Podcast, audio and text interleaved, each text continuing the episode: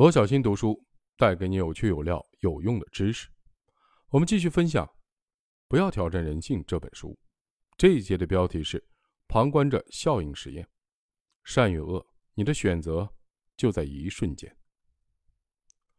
二零一九年十一月五日，一名九岁的男孩在长沙市雨花区雅塘村汇城上筑小区被一名体格粗壮的赤脚的男子殴打致死。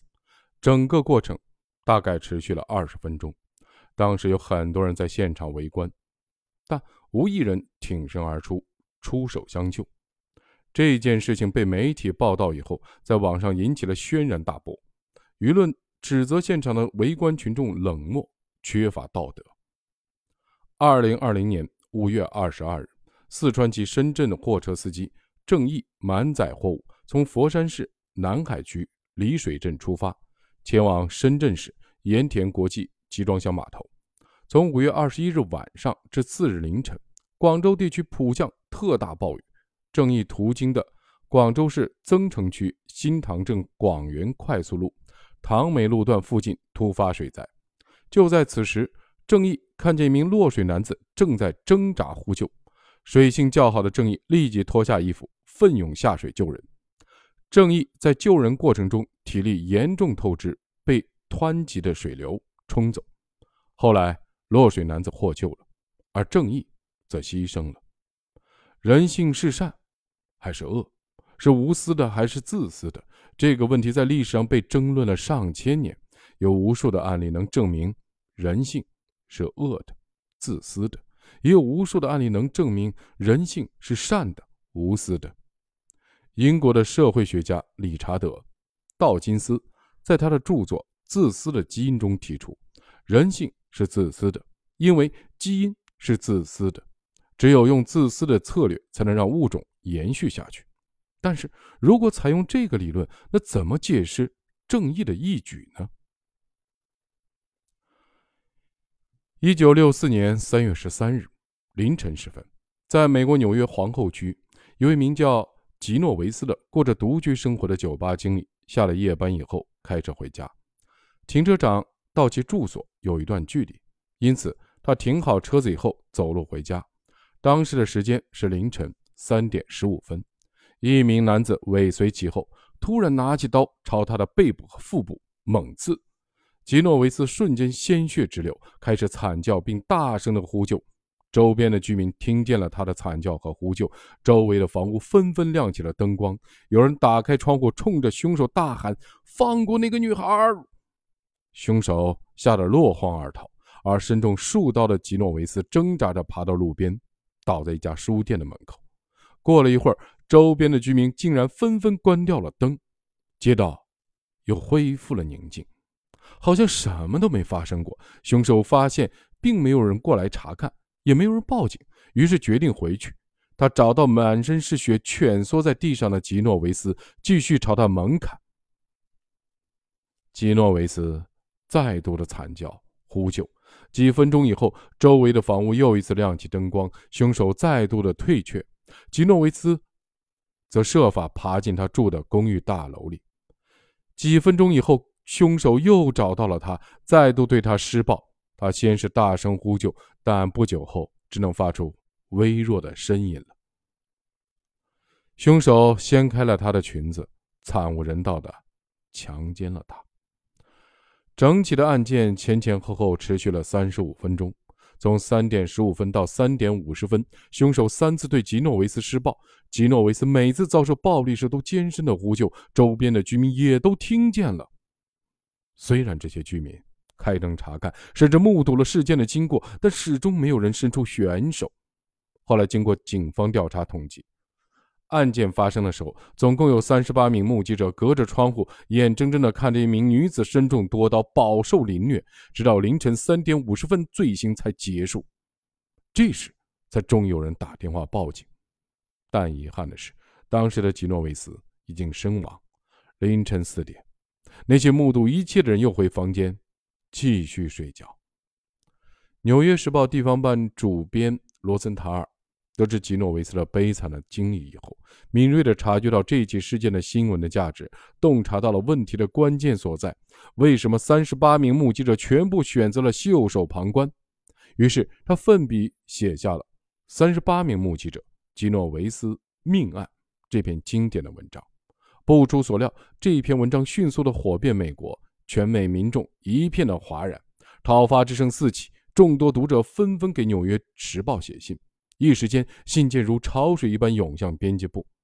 有的读者要求将这三十八人的名单公之于众，让他们接受社会的谴责；有的读者斥责这三十八人的懦弱、冷漠，简直让人难以置信。有的读者甚至让《纽约时报》出面敦促纽约州议会尽快修订法律，把这三十八人绳之以法。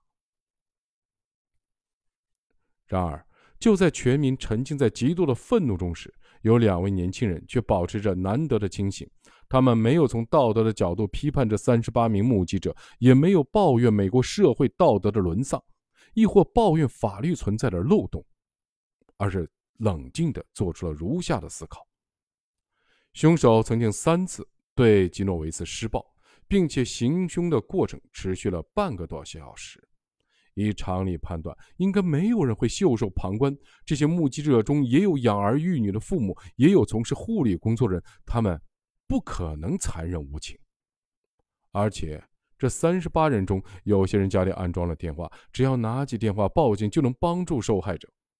这可是举手之劳。这样做既不会造成生命的危险，也不会被牵扯起这件案子受连累。因此，这两位年轻人推断，吉诺维斯遇害当晚必定有某种神秘的力量作祟，影响了这三十八人的心理。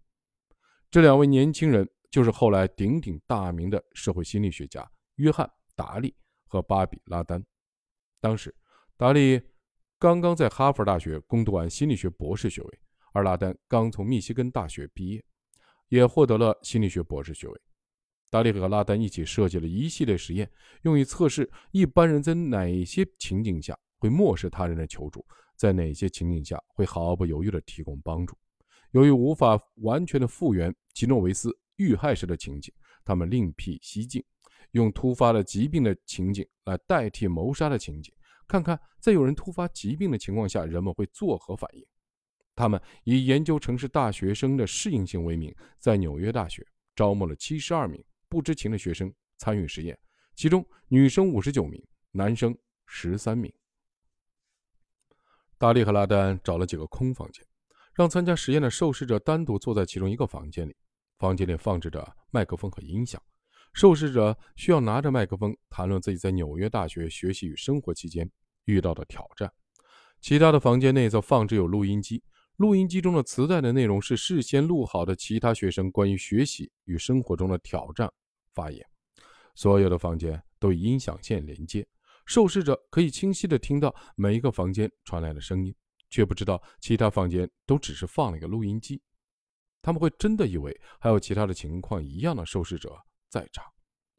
受试者被告知的实验规则如下：所有的受试者都需要先用两分钟时间。讲述自己在大学时的学习生活中遇到的困难和挑战。受试者必须按照实验人员事先安排好的顺序发言，要先聆听其他的受试者的发言内容。其实这是录音，轮到自己时才能发言。在没有轮到自己的时候，麦克风是打不开的。受试者只能听其他人的讲述，类似团体的心理咨询。受试者彼此之间不能见面，他们只能通过麦克风听到其他人的讨论，并且。依序发言。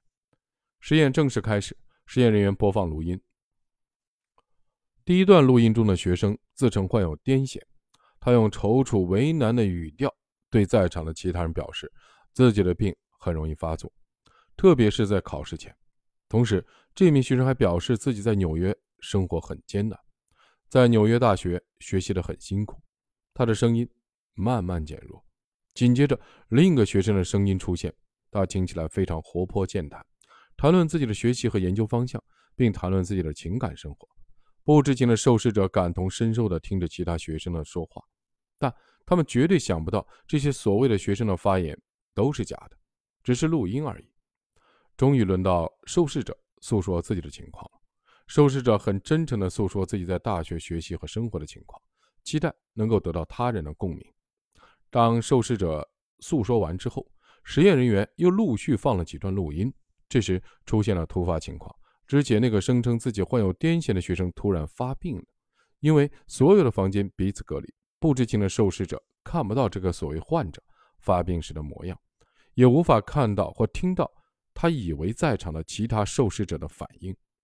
癫痫患者的录音被继续的播放，他起初说话还算正常，接着开始胡言乱语，声音先是越来越大，越来越急切，然后又变得断断续续，最后他不断的恳求其他人来帮助，说自己快死了，请大家救救自己。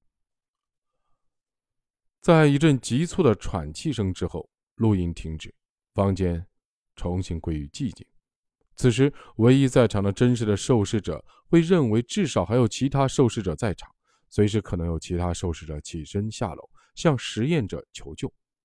然而，受试者可以听到其他人的声音，但由于房间彼此隔离且看不见其他人，因此麦克风只在轮到特定的人讲话时才会打开。因此，受试者无法和其他人沟通。受试者知道有人癫痫发作，并以为其他人也听到了，但因为麦克风未开，无法和其他人商讨该怎么处理。那么，此时此刻，真实的受试者在面对这样的情景时会做何反应呢？达利与拉丹为了尽可能还原基诺维斯命案的情景，煞费苦心导演了这场历时六分钟的癫痫发作的戏。并精心的设计了实验的情景。实验的结果令人惊讶，只有百分之三十一的受试者采取了救助行动。这还不算完，后续实验的结果更让人不解。达利与拉丹调整了群体人数以后，再次进行实验。实验结果显示，如果受试者以为当时有四人或四人以上在场，绝大部分的受试者都会选择不采取行动去帮助患者。但如果受试者认为实验室只有自己在场，大部分受试者会毫不犹豫地选择救人，采取救助行动的受试者占全部受试者的比例高达百分之八十五，并且受试者用于决策的时间在三分钟之内。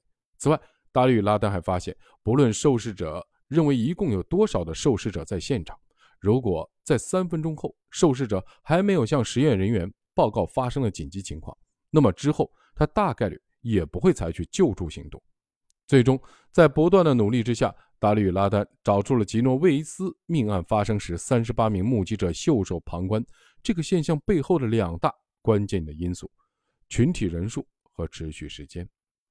人们的头脑总有固有的观念，即人多力量大，人越多，大家会越勇敢，越不怕危险，更会主动的伸出援手。但从达利和拉丹的实验结果来看，事实不是这样。旁观者的人数过多，往往会阻碍。人们的行为的出现。此外，时间会影响人们做出救助他人行为的可能性。三分钟是助人行为决策的分水岭，如果超出了这个时间，人们可能就不会采取行动。达利与拉丹还全程观察了受试者在以为有人突发疾病的情况下的情绪和行为反应，结果无一例外，他们全部惊慌失措。尽管他们没有采取行动，但他们的情绪的反应却异常的激烈。有些受试者会对着麦克风大喊：“天哪，他发病了，我该怎么办？”有些受试者会大口喘气，紧张的说不出话来。在所谓的患者发病了六分钟之后，如果受试者仍未采取任何的救助行动，实验人员便会进入其所在的房间。这时，受试者无不汗流浃背，全身的发抖，他们都进入了应激状态。他们大多会开口询问：“那个人没事吧？”他需要照顾吗？送医院了吗？可以通过他们的表情看出，他们非常的沮丧、难过。有的受试者发表达出懊悔的情绪，他们的内心正处于严重的失衡与矛盾的煎熬中。达利与拉丹推测，没有采取行动的受试者并非冷酷无情，而是没有下定决心是否要行动。他们内心充满了矛盾，犹豫不决，不知道要不要做出反应。这种情绪反映了其内心持续不断的冲突。相对而言，采取行动的受试者内心不会出现矛盾和冲突。可以想象，那些目击了吉诺维斯命案的人内心应该也饱受了煎熬。他们之所以袖手旁观，多半是因为惶恐犹豫，以致手足无措，而非人们所认为的那样，城市人一贯的冷漠无情。达律拉丹将这个现象命名为“责任扩散效应”，也称“旁观者效应”。